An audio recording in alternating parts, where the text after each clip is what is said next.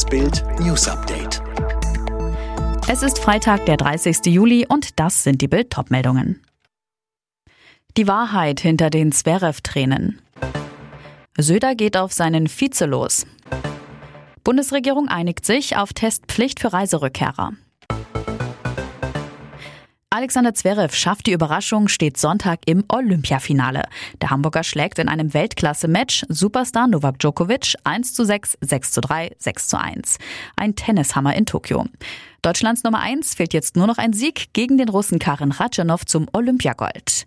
Der hat gegen den Spanier Pablo Carreño Busta 6 zu 3, 6 zu 3 gewonnen. Zverev sagte, Olympia ist das größte Sportereignis der Welt. Ich habe eine Medaille für Deutschland geholt. Das ist ein unglaubliches Gefühl. Du spielst ja nicht nur für dich, sondern für die Athleten im Dorf, für alle, die zu Hause zuschauen, für das Land. Damit kann Djokovic nicht mehr den Golden Slam gewinnen, also alle vier Grand Slam Turniere und Olympia in einem Jahr. Das schaffte noch kein Mann, nur Steffi Graf 1988.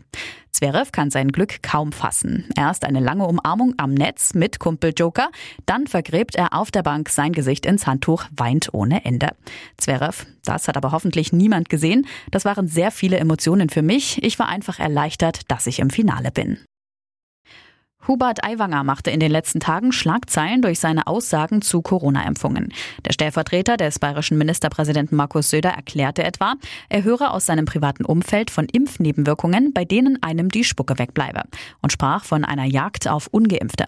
Jetzt greift Söder seinen Regierungspartner frontal an. Ich mache mir Sorgen um ihn, sagte der CSU-Chef dem Spiegel. Söder sagte weiter, er wandelt auf einem schmalen Grat.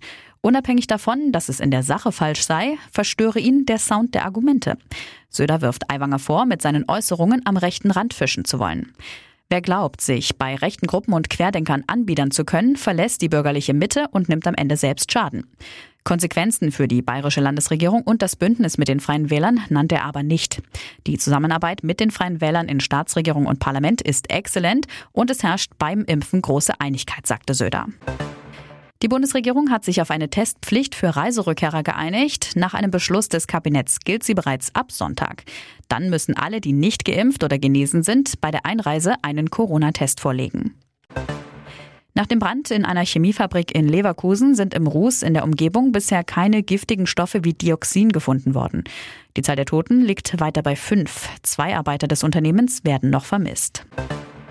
Die Schäden der Flutkatastrophe in Rheinland-Pfalz und Nordrhein-Westfalen werden das Ausmaß des Oder-Hochwassers übersteigen.